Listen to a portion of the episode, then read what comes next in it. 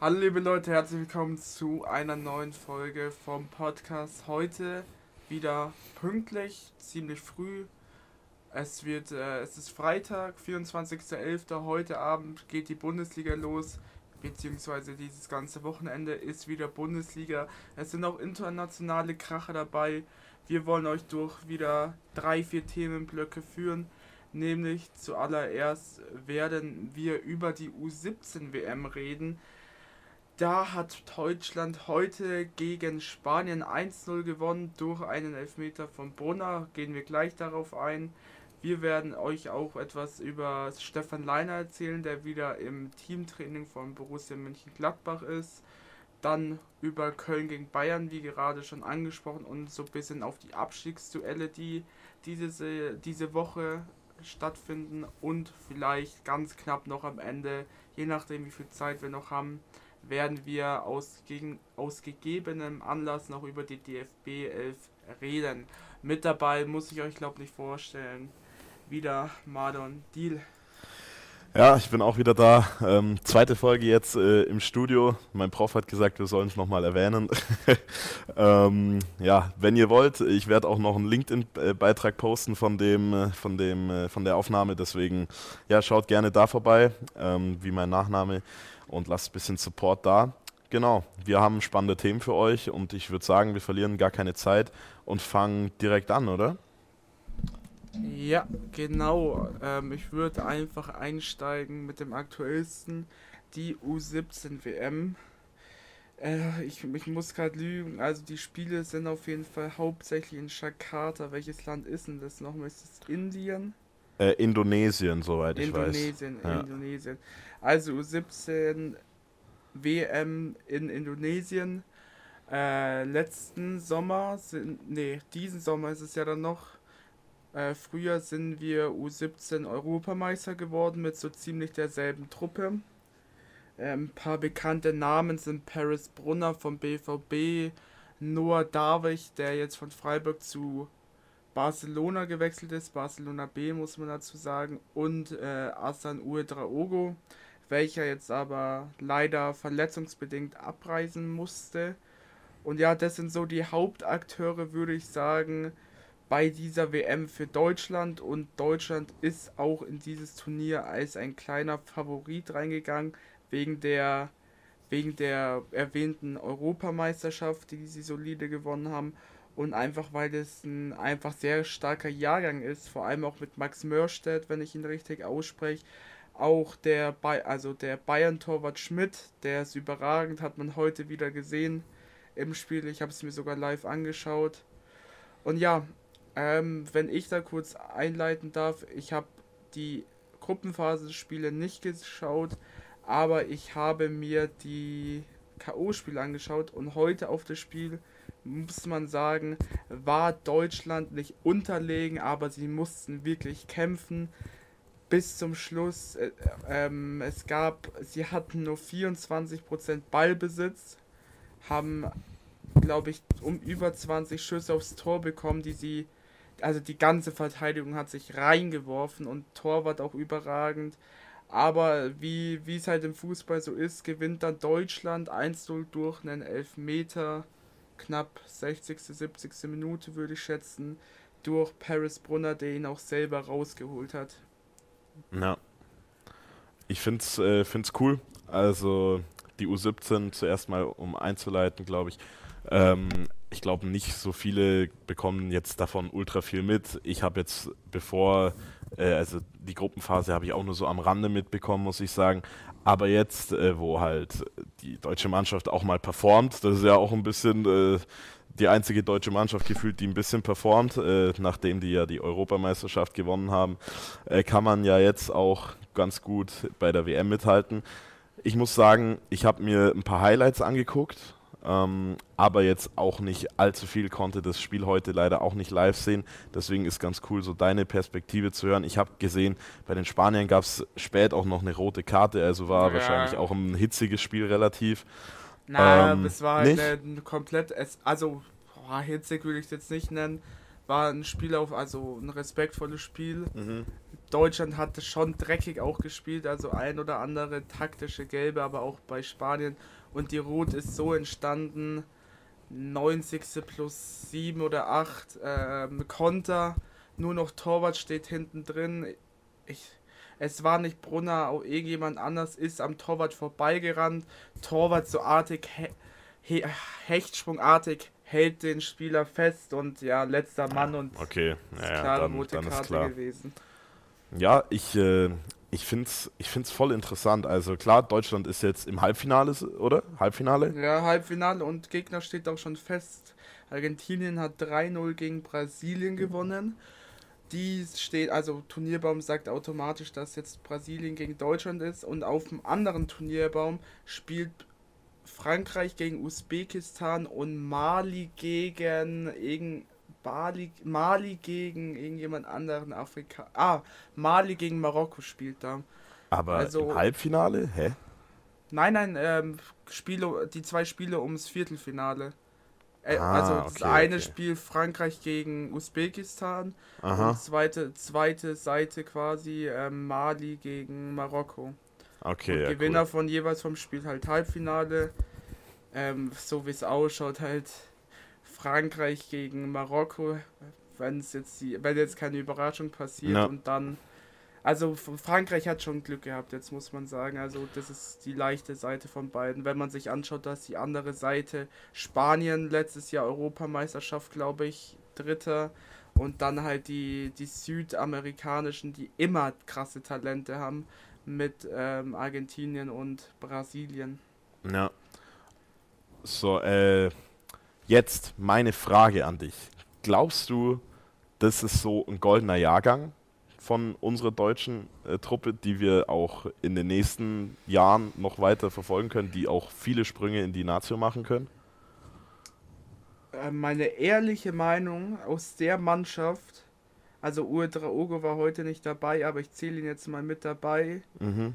haben wir mindestens, also wir haben mindestens, sage ich, drei Stammspieler später für die deutsche A-Nationalmannschaft. Da kann ich auch konkret aufzählen. Noah Davich wird 100% Kapitän der U17, wird 100% Nationalspieler. Da bin ich von dem bin ich fest davon überzeugt. Von Paris Brunner, wenn er, wenn er das die einzige Hürde, die er glaubt nehmen, also die er nehmen muss, ist sein nicht Ego, aber er ist ja bisschen, ähm, wie soll ich sagen, bisschen aufgefallen in der Jugend. Und als äh, dritten würde ich Uedraogo sagen. Für mich sind es die drei, wo rauskommen. Zu Paris Brunner kann man sagen, der hat ähm, in der B- und A-Jugend in überschlagen. Ich, ich weiß, dass die Zahlen ungefähr stimmen, plus minus 5. Ich glaube 74 Spiele hat er und er hat ähm, 147 Tore, glaube ich, gemacht. Oder Torbeteiligung. Entweder Tore oder Torbeteiligung. Ich glaube Okay, ja, Torbeteiligung das war. Ist, schon, ist- schon einiges. Das ist krass, aber Mokoko ist jetzt Ja, auch ein bisschen eben. am Kämpfen, muss man sagen. Aber boah, das sind noch mehr andere Zahlen als Mokoko, muss ich sagen.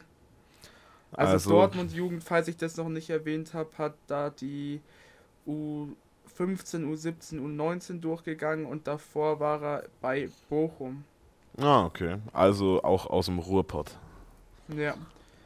Das wären so die drei, die ich sage, kommen 100, also für mich 100% A-Nationalspieler. Und es sind mindestens noch weitere zwei bis vier dabei, die Chancen auf Nominierungen haben. Vielleicht nicht als Stammspieler. Da würde ich den Mörstedt, Max Mörstedt reinrechnen. Da würde ich auch den Torwart Schmidt reinrechnen. Den, den finde ich überragend. Und dann gibt es halt noch so Spieler wie Henning, der spielt bei, bei ich weiß gar nicht, wie er mit Vornamen heißt, ich glaube auch Max. Max oder so. Ähm, der, der war, finde ich, bockstark, die EM und WM über. Ich habe ja beides verfolgt. Ich schaue ja gerne und oft so ähm, Nationalmannschaft, also so Jugenden an. Da gibt es auch, also wenn ich jetzt abschweife, gibt es bei Augsburg, glaube ich, den U15. Das ist sehr, sehr niedrig. U15-Kapitän, der bei Augsburg spielt, den schaue ich ab und zu und der ist, finde ich, auch sehr krass. Aber ich schweife jetzt ab. Und ja, das wären so die Kandidaten für mich, die wirklich Ah, der Rechtsverteidiger. Irgendwie. irgendwas mit Silver. Der ist auch sehr stark gewesen. Okay, gut. Ich weiß nicht, ob so viele dann vielleicht insgesamt machen, aber ich glaube, wir können uns auf jeden Fall auf gute Talente freuen, die wahrscheinlich in der Bundesliga Fuß fassen werden und dann auch in der Nationalmannschaft. Ja, es, es ist ja eh schwer in der U17 schon zu sagen, wer was wird, weil da kann doch so viel passieren. Die sind jetzt alle gerade mal 16, 17. Ja. Aber so die drei, wo ich jetzt gesagt habe, mit Brunner, Darwig und Ultra Ogo, da bin ich mir zu 99% sicher, dass aus Szene. Na, was und? Äh, da, sta, sta, also Stammspiele kann man immer schwer sagen, aber das aus Szene was wird. Also Nationalspieler mhm. ist ja eh, finde ich, leichter zu sagen, weil die meisten, die, es ist ja ein Schema in, beim DFB, die meisten, die in den U-Nationalmannschaften performen und die ganzen Nationalmannschaften durchgehen, die haben ja auch die größten Chancen immer ja. da dabei zu sein und vor allem so die Kapitäne und Stammspieler davon, da ist ja eh der Gamble nicht so hoch, dass sie mal A-Nationalmannschaft spielen. Ja. Natürlich kommen immer von außen ein paar Ausnahmen, Miro Klose, Füllkrug, Duxch jetzt, die, also Füllkrug, Duxch könnte sein, dass er U-Nationalmannschaft gespielt hat, aber Füllkrug, Klose, bekannte Beispiele, nie in der U-Nationalmannschaft Gosens auch. Gosens auch nicht. Gut, dann würde ich sagen, ähm, also wir sagen, Deutschland kann auf jeden Fall die WM gewinnen, oder? Wenn sie jetzt gegen Argentinien weiterkommen im Halbfinale, da ist alles, also ich sage, alles ist offen, ich bin dafür. Ja, also ich denke auf jeden Fall, dass sie sehr gute Chancen haben gegen Argentinien. Die haben jetzt bis Dienstag Zeit, Dienstag 9.30 Uhr geht es weiter. Schwer für Leute, die in der Schule sind, sich das anzuschauen, aber versucht es auf jeden Fall. Die Truppe hat wirklich sehr Spaß gemacht, heute zuzuschauen einfach auch mal wieder so Kämpfer zu sehen. Die spielen auch sehr, also wirklich sehr hochwertigen Fußball, muss ich sagen. Ja, schaut es euch an. Finale ist dann, glaube ich, am Freitag, also heute in der Woche. Ja, wunderbar. Dann äh, sind wir gespannt, wer dann im Finale stehen wird. Hoffentlich Deutschland gegen Frankreich. Das wäre dann ganz geil, glaube ich. Am, ähm, besten, am besten Deutschland gegen Usbekistan, dann ist es nicht so schwer. Ja, aber ich glaube, die Franzosen werden sich dann schon durchsetzen. Ja. Die haben ja eh eine Qualität. Also Frank Frankreich ist für mich da im Finale gesetzt. Kleiner Fun Fact, ähm, also generell, uns geht ein großer Star bei der U17 WM ab. Jetzt vielleicht nicht mehr, aber bei Spanien hätte auch Lamin Jamal mitspielen können, aber der wurde ja für die A-Nationalmannschaft nominiert. Ja, gut der hat natürlich dann direkt geskippt, kann man sagen. Also hat er, glaube ich, jetzt auch schon. Der hat U17, U19 und U21 einmal in einem Sprung geskippt. Ja, hat ja auch schon zwei Tore für Spanien gemacht. Also von dem her. 50 Millionen Marktwert ist auch sehr krass. Ist ein stabiler Typ, können wir uns, glaube ich, auch drauf freuen. Der und ja. dann Darwig zusammen bei Barca in der ersten. Darwig soll wieder back in die Bundesliga. Das, das habe ich gar nicht gefühlt, dass er zu Barca ist. Ich glaube, das wird schwierig, wenn du erstmal bei Barca bist, dann wieder zurück in die Bundesliga. Aber wir werden sehen. Ähm, wollen wir weitermachen? Jo, Mit äh, wir, Stefan Leiner? Stefan Leiner, ja, können wir abhandeln. Ja. Ähm, ich weiß nicht genau, es war eigentlich ziemlich genau im Sommer doch eigentlich, oder? War es im Winter? Ich glaube, also es ist noch nicht ganz so lange her, wie wir glauben, aber ich glaube so Anfang der Saison wahrscheinlich, vielleicht Na, ein, zwei Spieltage danach. Ich, ich, weiß, ich weiß ganz genau, es war in, in der Sommertransferperiode, weil da war Augsburg nämlich an dem dran. Die ah, stimmt, ja. Weit. Die hatten schon Vertrag und alles. Und dann ähm, glaub, äh, kam die Diagnose. War, ich, sogar, ja, Medizincheck war, glaube ich, sogar schon gebucht. Und dann kam ein Tag vor oder ein paar Tage vor dem Medizincheck die Nachricht rein, Krebserkrankung. Und dann hat sich ja Augsburg für ein Barbo entschieden. Exakt, ja. Ja. Also, also für die, die es nicht wissen. Worum es eigentlich äh, geht, ähm, ja. Äh, ja, alles gut. Leiner äh, hatte eben äh, Krebs und hat jetzt sozusagen ähm, den Krebs besiegt. Erstmal, man weiß natürlich nicht, ob es in Zukunft. Chemo gehabt. Ja, äh, ob es in Zukunft auch wiederkommt, kann man ja nie ganz äh, ausschließen. Aber er ist zumindest in so einer Verfassung, dass er jetzt wieder ins Training eingestiegen ist und das ist natürlich ein Riesenerfolg für die gesamte Bundesliga. Natürlich besonders für ihn persönlich, ähm, wenn du so eine Erkrankung hast, da musst du ja erstmal damit klarkommen, okay, wie läuft es bei mir privat? Und ich glaube, da denkst du jetzt erstmal nicht daran, okay, wann kann ich wieder auf dem Platz stehen? Ich glaube, sowas ist schon ein einschneidendes Erlebnis und kann man nicht hoch genug honorieren, dass der Mann äh, dann trotzdem dran geblieben ist und sich auch so fit in dieser Zeit wahrscheinlich trotzdem noch gehalten hat, dass er jetzt wieder trainieren kann und wird sicherlich ein cooler Moment sein, wenn er dann wieder seine ersten äh, Minuten sammeln kann, weil ja letztes Jahr bei Haller nicht anders. Bei der ist, glaube ich, noch ein bisschen länger ausgefallen. Ich glaube, der war erst dann nach der Winterpause wieder da, oder? Nach der WM? Mm, der war, ich glaube, ich glaube, es war genauso, genauso wie jetzt eigentlich, dass er gesagt hat, er ist wieder fit, aber dann kam ja WM und er konnte nicht spielen. Ja. Also er hatte auf jeden Fall erstes Spiel später, ja, auf jeden Fall. Ja. Wir wären Gut. ja letztes Jahr eigentlich um die Zeit gerade genau in der WM-Phase gewesen. Stimmt, ja, natürlich. Von der Woche wäre WM-Start gewesen. Also auf jeden Fall ziemlich cool und äh, ja, äh, kann man wirklich nicht hoch genug honorieren. Es ist natürlich ein Vorbild, glaube ich, für viele, auch für, sagen wir mal, ich will jetzt da jetzt nicht zu tief in die Thematik reingehen, aber zum Beispiel halt für Kinder, die auch leider an dieser Krankheit erkrankt sind, zu sehen, okay, auch ein Profifußballer kann sich, äh, ist da, ähm, kann wieder zum Profisport zurückkehren. Das heißt, ich kann vielleicht auch privat wieder äh, das alles besiegen und kann in mein gesundes Leben zurückkehren. Das ist natürlich für jeden wünschenswert, der daran erkrankt ist.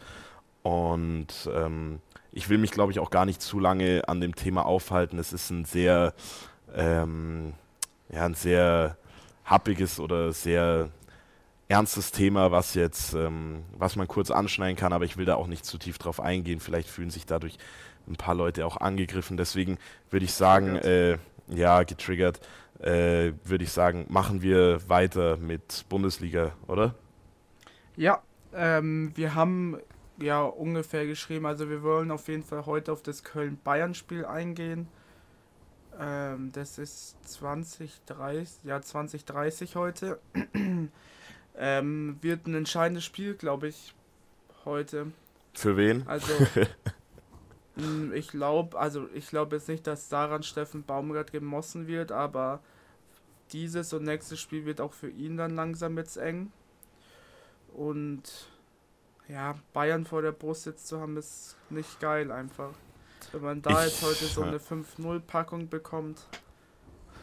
Boah, Gut, ich glaube, das nicht. wird ein bisschen schwierig, aber natürlich, also Bayern vor der Brust zu haben, besonders in so einer schwierigen Phase, kann natürlich ein enormer Killer sein, sag ich jetzt mal, wenn du da mit fünf Dingern weggeschrubbt wirst. Aber wenn du da ein gutes Ergebnis holst, dann also ist dann, dann ist wieder Aufschwung, Aufschwung, da kannst du das Ruder rumreißen. Also und Bayern hat ja in, letzt, in den letzten Jahren öfter mal solche Probleme eben gegen Köln gehabt oder gegen so Gegner, die halt unten drin stehen und äh, eigentlich nicht wirklich zu Recht da unten drin stehen. Ich finde, Köln betreibt einen enorm hohen Aufwand, um den Fußball zu spielen, den Baumgart will. Und ich finde, Köln spielt eigentlich auch einen attraktiven Fußball. Sie haben einfach bloß nicht wirklich das Spielermaterial, mit dem sie das wirklich umsetzen können. Aber sie probieren es und probieren es und es klappt halt teilweise einfach nicht wirklich. Teilweise liegt es auch an der Chancenverwertung. Selke weiß ich nicht, ob da, ob man da jetzt äh, wirklich drauf eingehen will, aber ja, ich, ich glaube trotzdem an Bayern heute Abend, aber Köln wird sich nicht äh, kampflos geschlagen geben, glaube ich auf jeden Fall. Es wird ein hartes Stück Arbeit, aber ich glaube, wenn du erstmal die Moral gebrochen hast im Spiel, dann, dann wird es schon gehen. Ähm, ja, und äh, denkst du, Steffen Baum, als Überleitung, ich, kurz, ich stimme dir zu, es wird ein hartes Spiel natürlich, weil Köln eine Kämpfertruppe ist. Ähm, ich glaube aber, dass wir haben es gegen Darmstadt und gegen Bochum gesehen, dass es dann entweder es geht so hin, dass es so ein 2-0 hingeplänkelt wird oder es geht dahin, dass es ein 8-0 so 5 bis 8-0 wird, kann ich mir auch gut denken. Also 8-0 wäre schon heftig. Also ich glaube, wir hatten jetzt unsere 7-0s und unsere 8-0s gegen äh, hier Darmstadt und äh, Bochum. Ja, aber was glaub, macht den Unterschied? Darmstadt und Bochum sind halt im Gegensatz dazu noch mit drei Punkten vor denen und spielen, eine bessere, spielen besseren Fußball aktuell. Ja, weiß ich nicht. Ich finde es, ich glaube, Köln hatte auch extrem viel Pech teilweise. Also wenn ich mir direkt am ersten Spieltag gegen Dortmund anschaue, da müssen sie eigentlich gewinnen, haben verloren, weil Malen da den einzigen Schuss, glaube ich, von denen reingemacht hat oder so. Also es war teilweise schon sehr unglücklich. Aber klar, du hast es eingangs gesagt, ähm, irgendwann muss Köln die Patrone ziehen. Union hat es jetzt schon gemacht, äh, Augsburg hat es gemacht. Ähm, hat Sehr so, erfolgreich gemacht, muss man sagen. Wer, wurde sonst noch wer entlassen jetzt? Ähm, nee, und da will ich nämlich auf meine Frage, die habe ich nicht geschrieben, aber ja. das kann man ja kurz abhandeln. Denkst du, Steffen Baumgart ist gerade der wackeligste Stuhl oder ist jemand anders zurzeit mehr am Wackeln? Oh, und Bo Svensson übrigens, hast du gerade ah, ja, Stimmt, Bo Svensson, klar. Ähm, oder wackelt ja. gerade jemand mehr? Also ob jemand mehr wackelt, weiß ich nicht, aber Kovac bei Wolfsburg ist natürlich ja, auch genau eine interessante Situation. Ja. Also ja, wenn du da jetzt verlierst, puh. Vor allem wenn du dir anschaust, ich habe eine, wie nennt man sich, Leistungstabelle oder doch Leistungstabelle der letzten fünf Spieltage angeschaut. Eins gewonnen und vier verloren bei Wolfsburg nach so einem Start. Und wenn man jetzt auf die Frage zurückgehen, wer wackelt am meisten? Union entlassen, Köln 16. Mainz entlassen, 15. Darmstadt. Auf gar keinen Fall, in keiner Welt, da muss sehr viel passieren, dass Darmstadt Lieberknecht entlässt. Bochum, ha, da sind, glaube ich, die Erwartungen auch nicht so hoch und man hat, glaube ich, in Bochum jetzt einen richtigen Trainer gefunden, der zu allen passt. Heidenheim auch auf gar keinen Fall. Bremen hätte ich am Anfang der Saison eher gesagt, ja, aber die haben sich jetzt auch halbwegs wiedergefunden. Mhm. Augsburg, nein. Gladbach ist noch zu gefestigt da oben jetzt auf 9. Und Wolfsburg finde ich da mit Köln noch am ehesten. Ja, natürlich, weil der Anspruch ja auch bei Wolfsburg ein ganz anderer ist. Ich glaube, Wolfsburg hatte dieses Jahr schon Ambitionen, um die Champions League mitzuspielen. Von ja, 100 Prozent. Das hat man ja auch nach den vier Spieltagen gedacht. Oder es waren, glaube ich, sogar mehr. Vier, fünf waren die gut dabei oben. Ja. Ähm, also von dem her, ich, ich kann es mir schon vorstellen. Gegen wen spielen sie? Ich glaube gegen Gladbach, oder? Ähm, Wolfsburg spielt gegen äh, Leipzig. Ach, gegen Leipzig, stimmt. Gut, gegen Leipzig äh, haben sie ja auch äh, im Pokal gespielt, haben sie da rausgeschmissen. Da lief es natürlich auch noch besser. Aber ich glaube, also ich habe in, in meinem Kicktipp, kann ich ja mal kurz verraten, ich habe auf Wolfsburg gewettet, deswegen. Ich habe auf Leipzig. Ich glaube, der, der, der Stuhl wackelt dann nicht mehr ganz so stark, aber wir werden es natürlich nach dem Spiel sehen. Ich glaube, die Wolfsburger wissen ganz gut, wie man die Leipziger knacken kann. Äh, von dem her, ich bin gespannt bei Nico Kovac. Wäre natürlich echt bitter, wenn er da jetzt auch eine Trainerentlassung nach der nächsten Bayern, Monaco, Wolfsburg. Wo soll denn der Mann dann noch hin? Der muss ja dann Leipzig. immer noch tiefer. Wohin? Leip Leipzig hat dann wurde noch entlassen. Bei Leipzig? Ah nee, warte, Kovac, Digga, ich habe Kovac gerade mit Tedesco verwechselt. Digga. Nee, also, aber wirklich, wo soll Kovac denn dann noch hin? Der muss ja dann in ja, Regal, äh, Regal, was ist denn das dann für ein Regal? Regal Mainz? Regal Augsburg? Ja, so ein Regal. Ja, so ein Regal hätte ich gesagt, Boah, aber ich glaube, ich glaube für, glaub, für Kovac ist die Erde einfach verbrannt in Deutschland. Der hat sich mit nach Frankfurt direkt zu Bayern hat er sich so sehr die Finger verbrannt, finde ich. Gut, war, also, aber kannst ihn natürlich auch nicht übernehmen, wenn Bayern anruft. Ja, aber ich habe damals schon mit meinem mickrigen 13-jährigen Kopf gesagt, Kovac ist der Falsche für Bayern. Gut, ähm, das war worauf, auch ein bisschen worauf, abzusehen, aber. Ja. Äh, aber starke These. Genau? Ach so, ja, ich wollte noch einen Take machen. Falls ja. Köln diesen oder nächsten Spieltag ihren Trainer entlässt, wird Steffen Baumgart noch ähm, Champions League Trainer sein. Bin ich der festen Überzeugung. Also bei Union einsteigen. Ja. Aber da müssen sie ja dann recht zügig dann.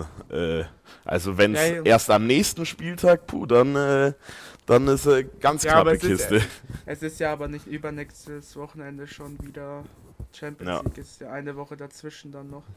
Ja, aber wie gesagt, wird eng, aber ja, kann, kann natürlich sein. Wer sagen ja auch viele, der perfekte Fit, sage ich jetzt mal. Finde ich ähm, tatsächlich auch, auch wenn es Mainstream-Meinung ist, ich finde, es ist der perfekte Fit. Schau mal, die haben sogar, die haben zwei Wochen Zeit.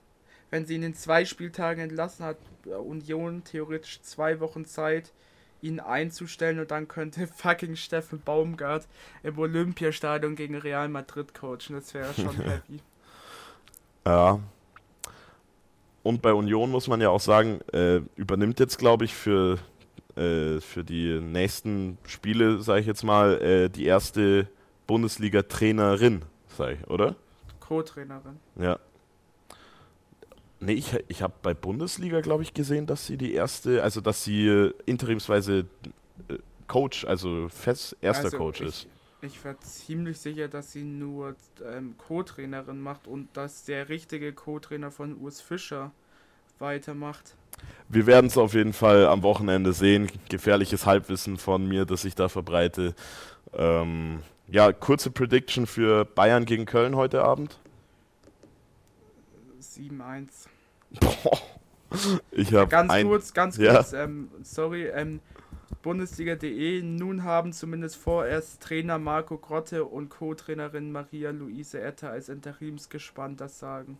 Okay, also gut, dann habe ich da nicht genau aufgepasst bei dem Insta-Post, aber gut, auf Insta kann man ja auch einiges äh, anders darstellen, als es insgesamt ist. Ähm, ja, 7-1 sagst du für Bayern. Ja.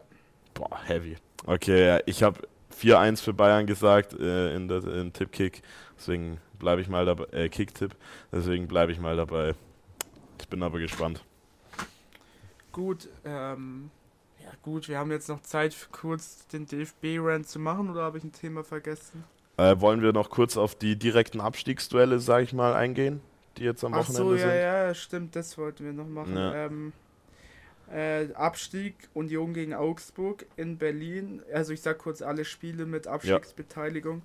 Ja. Ähm, Freiburg gegen Darmstadt, äh, Bremen, Leverkusen.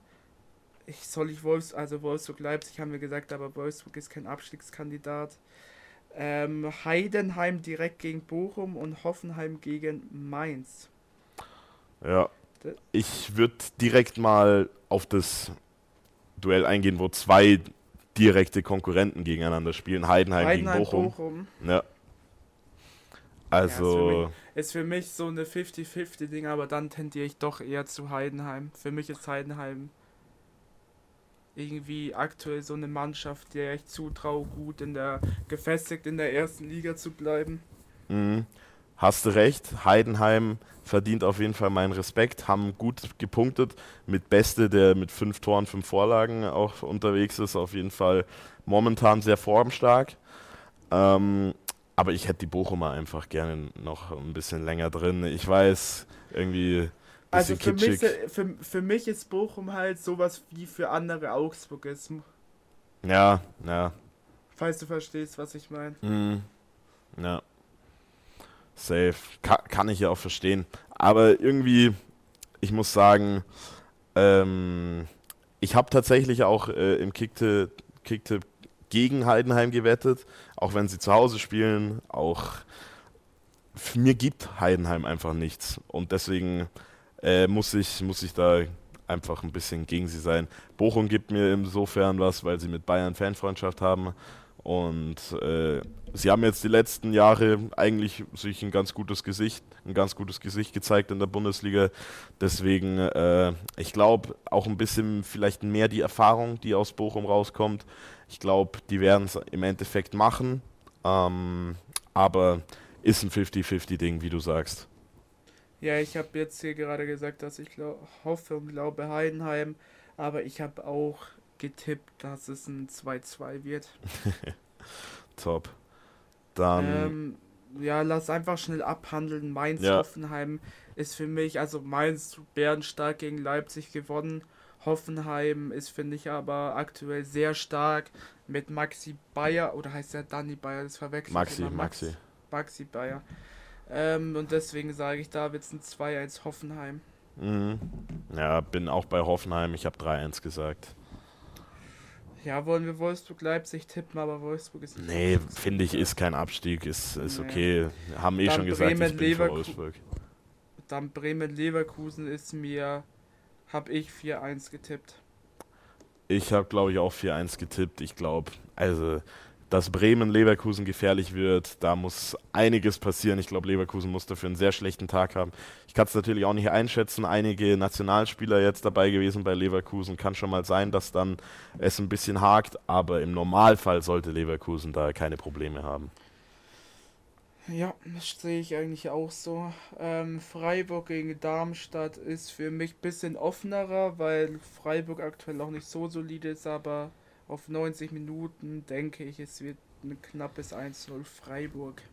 Ich habe tatsächlich 3-1 Freiburg gesetzt, weil für mich macht Darmstadt also mit Union eigentlich sich momentan die schlechteste Figur in der Bundesliga da waren so komplette Totalaussetzer, da holen sich gefühlt auch in den letzten Spielen immer eine rote Karte. Also äh, und Darmstadt ist mir auch nicht sonderlich sympathisch, deswegen können gerne wieder runtergehen und werden auch 3-1 gegen Freiburg verlieren.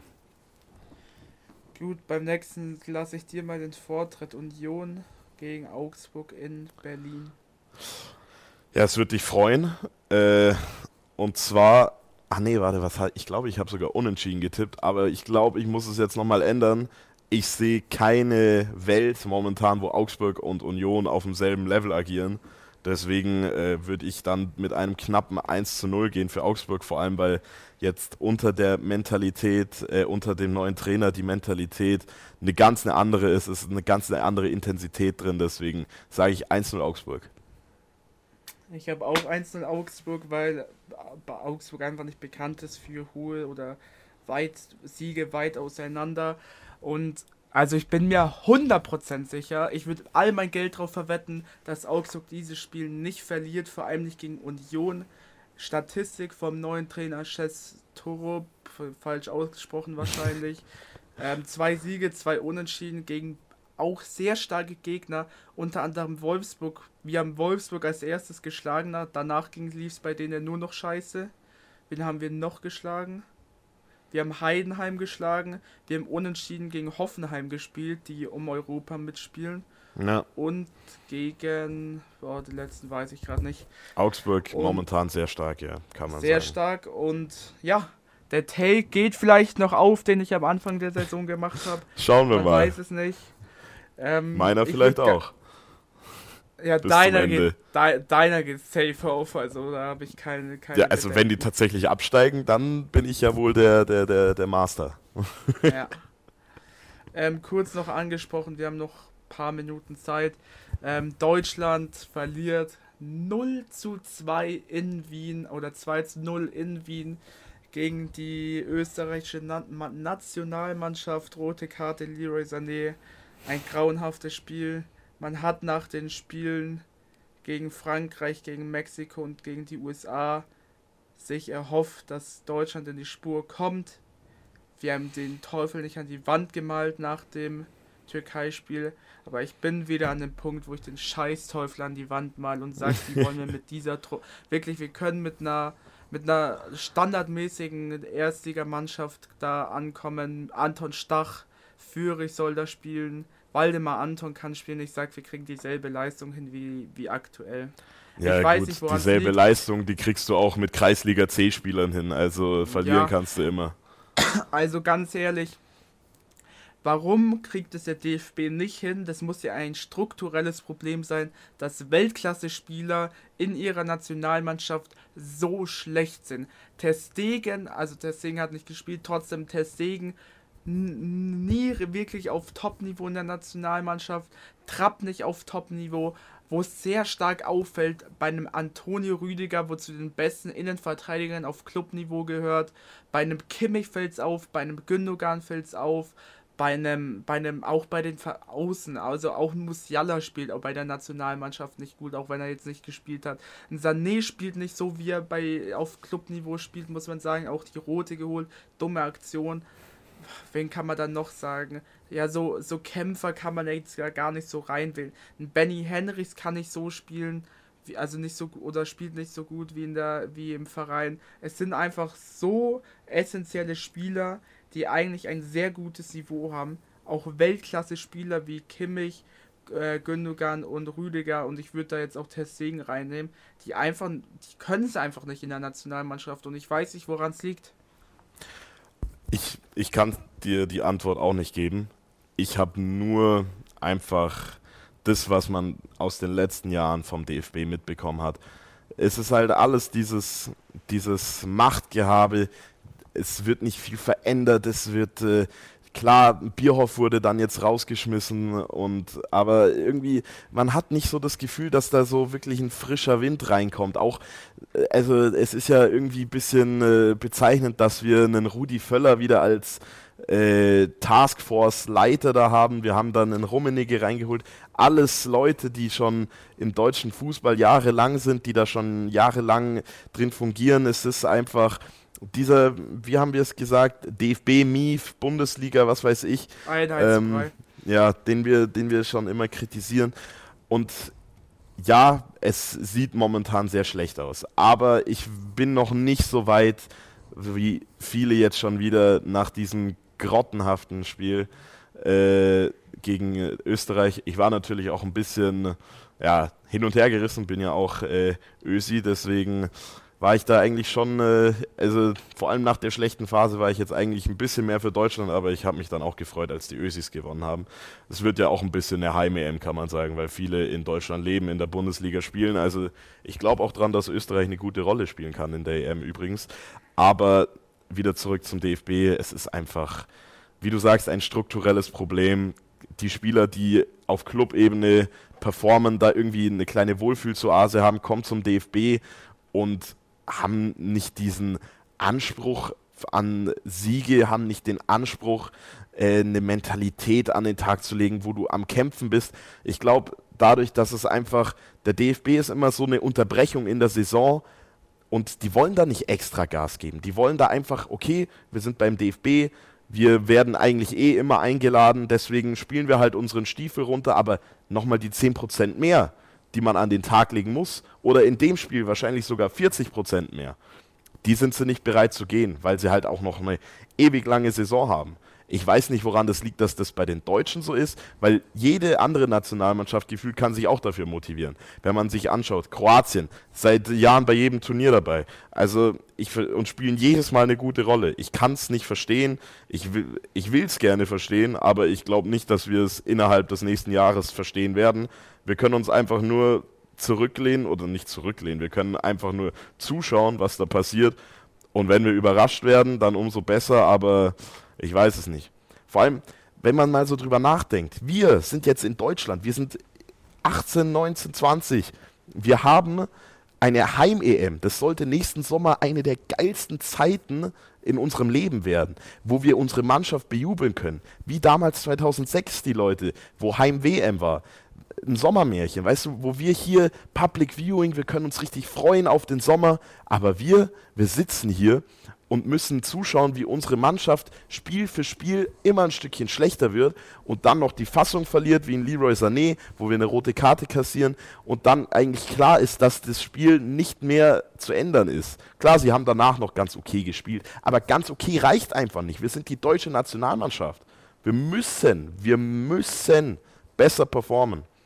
Und wenn das nicht passiert, dann sehe ich auch schwarz fürs Turnier. Aber jetzt wieder positiver Talk ich glaube, wir können es auch schaffen. Ich weiß zwar nicht, mit welchem Zauberspruch wir da agieren müssen oder wie, aber ich, ich habe so einen kleinen Hintergedanken, dass es doch ganz gut werden könnte. Ja, also es ist ja eigentlich idiotensicher bei der EM, dass man ins Achtelfinale zumindest kommt mit den Regelungen da. Also es wird zumindest kein Gruppenphasen aus, denke ich. Naja, hoffen wir mal. Hoffen wir mal. Aber es muss was passieren. Ich glaube, es sind nur noch vier Länderspiele bis zur EM. Es ist ein gutes halbes Jahr bis zum Auftaktspiel in München. Und ja, aktuell, ich habe nach der Nagelsmann-Einstellung ähm, und nach dem Spiel gegen Frankreich ehrlich gedacht, es dreht sich alles zum Guten wieder.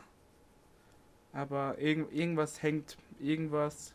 Das sind strukturelle Probleme, glaube ich, ja. einfach beim DFB. Wir müssen schauen, im März geht es weiter mit Länderspielen. Vielleicht haben sich die Spieler bis dahin wieder berappelt. Schauen wir mal, also wenn du nichts mehr zu sagen hast, würde ich das Ganze hier zu einem Ende bringen. Ich bin dabei. Ich glaube, wir haben genug geredet, haben wieder 45 Minuten unser Herz ausgeschüttet für den Fußball. Ähm, ich bin durch, muss ich sagen. Ich habe den ganzen Tag schon über Fußball gedacht, äh, geredet und jetzt noch der Podcast auf jeden Fall äh, sehr happig alles, aber wir machen es natürlich gerne. Hat wieder Spaß gemacht, die Aufnahme, muss ich sagen. Äh, ja, wenn es Hoffi später nicht noch vielleicht noch was dazu sagt, Bleibt gerne dran, folgt dem Podcast weiterhin. Seid gespannt, was in Zukunft auch so visuell kommt. Wir wollen jetzt auf TikTok auch durchstarten und haben dann in Zukunft im Studio auch noch andere Möglichkeiten, äh, visuell zu arbeiten. Deswegen seid gespannt, bleibt dran, folgt auch auf Instagram und dann auch auf den anderen Social Media Plattformen. Kommentiert gerne unter der Folge oder schreibt euer Feedback. Wir freuen uns immer sehr. Und ja, dann äh, gebe ich das letzte Wort an Hoffi von mir. Eine schöne Woche. Ja, folgt dem Podcast, bewertet ihn. Freut uns, dass ihr bis hierhin gehört habt. Ja, wir hören uns nächste Woche. Haut rein und ciao. ciao.